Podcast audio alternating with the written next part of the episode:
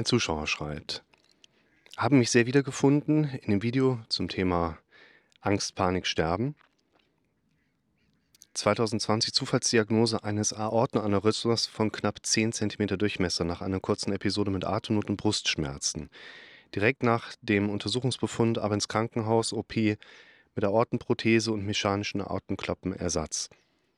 Ursache für das Aneurysma ist ein Marfan-Syndrom. Es wurde 2021 eindeutig diagnostiziert, seit der OP immer wieder Schwindel, Missempfindung, Taubheitsgefühle in Armen und Beinen und oft eine rein körperliche Angst, ohne konkrete geistige Bilder, die ich zuvor nicht kannte. Dazu oft das Gefühl eines Alkoholrauschs bei völliger Nüchternheit. Die Kontrolluntersuchungen waren bislang immer unauffällig. Blutdruck und INR-Wert sind fast immer gut. Durch eine große Online-Gruppe von Leuten mit Herzklappenersatz weiß ich, dass ich mit diesen Symptomen nicht alleine bin. Ich versuche es mit Stoizismus, ein langer steiniger Weg, gesunder Ernährung und Atemübungen. Das fällt durch das deutlich hörbare Ticken der mechanischen Klappe recht schwer. An Bewegung mangelt es mir seit der OP auch, da ich durch die Beschwerden irgendwie eine körperliche und geistige Schutzhaltung eingenommen habe. Vor knapp sechs Wochen dann bei Taubheit in den Beinen ein Sturz mit ordentlicher Schulterverletzung. Das hat mich zusätzlich verunsichert. Schulter wieder ausgeheilt, aber diese Erfahrung hat Spuren hinterlassen. Zu all dem gelegentlich Extrasystolen, die aber immer wieder nach kurzer Zeit verschwinden. Meine Tagesform ist seit der OP extrem unberechenbar und ich bin sehr infektanfällig geworden. Das Worst-Case-Szenario, das mich allzudem immer wieder recht visuell in Form von Gedankenbildern heimsucht, ist die Angst, irgendwann wieder ins Krankenhaus zu müssen, um weitere Ortenprothesen zu benötigen, was bei Marfan neben vielen anderen Dingen nicht ausgeschlossen ist.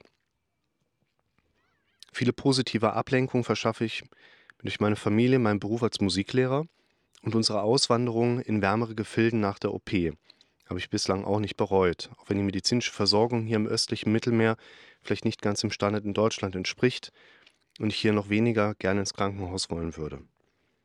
Ich finde, das ist ein sehr interessanter Erfahrungsbericht, für viele auch, der nochmal aufzeigt, dass wir einfach auch viele Situationen haben, wo die Psyche durch Vorgänge auf der Füße, also durch das Körperliche, einfach mit in ja, Mitleidenschaft gezogen wird, mit tangiert wird. Man kennt ja im Prinzip den Begriff der Psychosomatik ganz gut, weit verbreitet, dass wir eben Auswirkungen aus der Psyche in der Genese, wir haben eine Dynamik, also einen Verlauf von der Psyche auf das Körperliche, aber wir haben natürlich auch den Übertrag von der körperlichen auf die psychische, auf die geistige Ebene.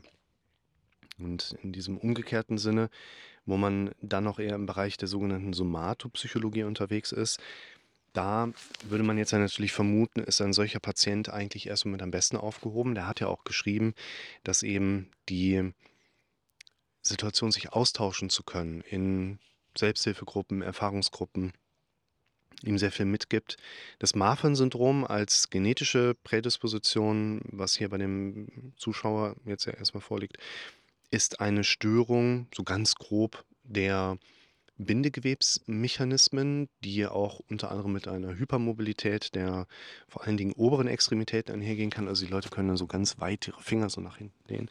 Und das sieht zwar cool aus, aber wie ihr hier jetzt auch schon mitbekommt, geht das eben auch teilweise mit ähm, anderen Aspekten einher, die man medizinisch sehr engmaschig im Auge behalten möchte, weil eben hier das sogenannte Aortenaneurysma wie ein Aneurysma an jeder anderen Stelle auch im Prinzip einen Befund darstellt. Es gibt Aneurysmata, die kann man da ungefähr so lassen, wie sie sind und beobachten, aber es gibt eben auch Befunde, wo man zügig und rasch operieren möchte. Und das hier scheinbar genauso auch passiert ist mit einer Klappenprothetik, wo dann aber nachher auch entsprechende Symptome entstehen. Und was ich ganz wichtig finde, es gibt oft so den Eindruck bei uns Menschen, und das sehe ich in der Praxis jeden Tag, das seht ihr hier auf YouTube, wenn ihr euch die Videos anschaut, wenn ihr euch die Kommentare durchlest, dass Menschen glauben, es gäbe so eine Art Garantie, könnte man vielleicht sagen, ein Anspruch auf Gesundheit, einen Anspruch auf mentale Fitness. Und wenn ich erlebe, dass ich diesen Anspruch für mich nicht umgesetzt bekomme, dann werden die Leute schon mal ein bisschen grantig im übertragenen Sinne. Und was ich finde, man hier in so einem Beispiel sehen kann, da ist jemand Vielleicht, obwohl es ihm die ganze Zeit mehr oder weniger gut ging, hat er geschrieben, dass so wenige Tage Symptome da waren. Aber dem Tod sprichwörtlich nochmal von der Schippe gesprungen. Und das Leben, was jetzt auf diese Entwicklung folgte, ist halt begleitet von verschiedenen Symptomen. Und wir haben vielleicht die Möglichkeit, das jetzt einzufordern, zu sagen, ich will aber, dass sie weggehen. Wir können auch mit anderen Leuten uns austauschen und darüber schimpfen, dass mich dieses Schicksal ereilt hat. Aber letztlich gibt es ja leider keine Instanzen dieser Welt, die jetzt für eine abschließende Gerechtigkeit sorgen würde. Es gibt also keine Größe, wo du dich jetzt irgendwie in gewisser Hinsicht melden könntest und dann würde gesagt werden, okay, nee, also das ist natürlich unfair, was dir passiert und da sorgen wir für Wiedergutmachung. Also wichtig ist einmal, dass es einfach Entwicklungen im Leben nehmen kann, die unangenehm sind, die auch wirklich einschränkende Folgen für uns Menschen haben können, von denen wir uns aber nicht loskaufen können. Die sind dann da, das ist dann so. Dann müssen wir auch einen Weg finden, mit den Konsequenzen entsprechend klarzukommen. Und hier ist eine Nachricht von einem Betroffenen mit dabei, wo ich aber erstmal auch raushöre, der, das ist ja jetzt gar nicht der, was ich gerade erzähle. Der hatte ja keinen übermäßigen Struggle mit seinem Schicksal im Sinne von, er versumpft da total drin. Der kommt ja weiter, ist im Machen und teilt sich erstmal mit. Ich habe diesen Kommentar ja auch mit herausgegriffen, um dir als Zuschauer einmal aufzuzeigen, hey, guck mal, solche Entwicklungen gibt es auch, sind relativ selten, man möchte sie nicht haben.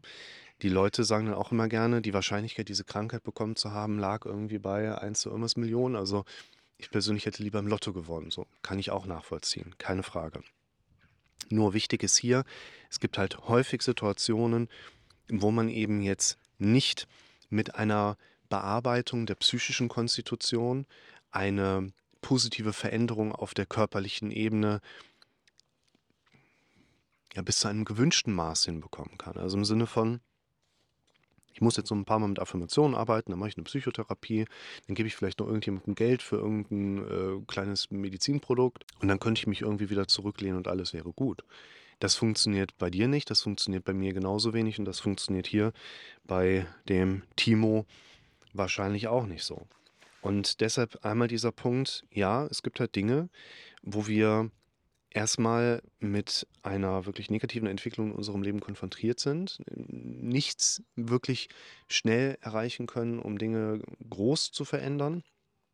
Und wir eben auch sagen können, hey, das ist eine Sache, ähm, da können wir nicht mal eben so und gut ist. Es geht mit Konsequenzen einher, die wir auf der psychischen Ebene eben abfangen können.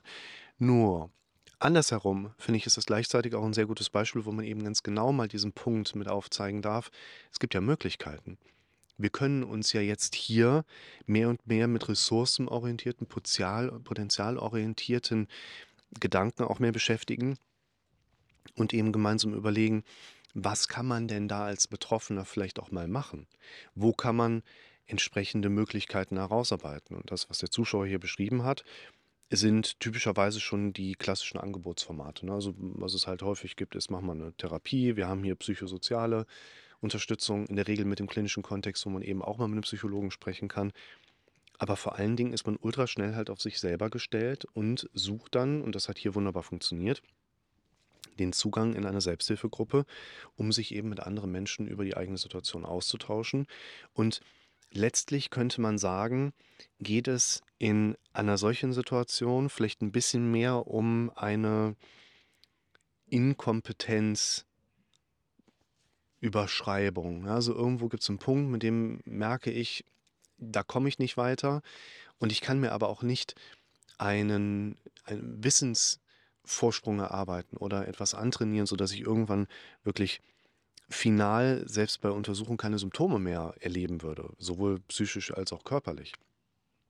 Ich glaube schon, dass man hier einen psychosomatischen Ansatz mit einfließen lassen kann, was zum Beispiel das Thema selektive Wahrnehmung, Aufmerksamkeitsstrukturierung, wie sehr bist du darauf fokussiert, zum Beispiel das Klicken deiner Klappenprothetik wahrzunehmen.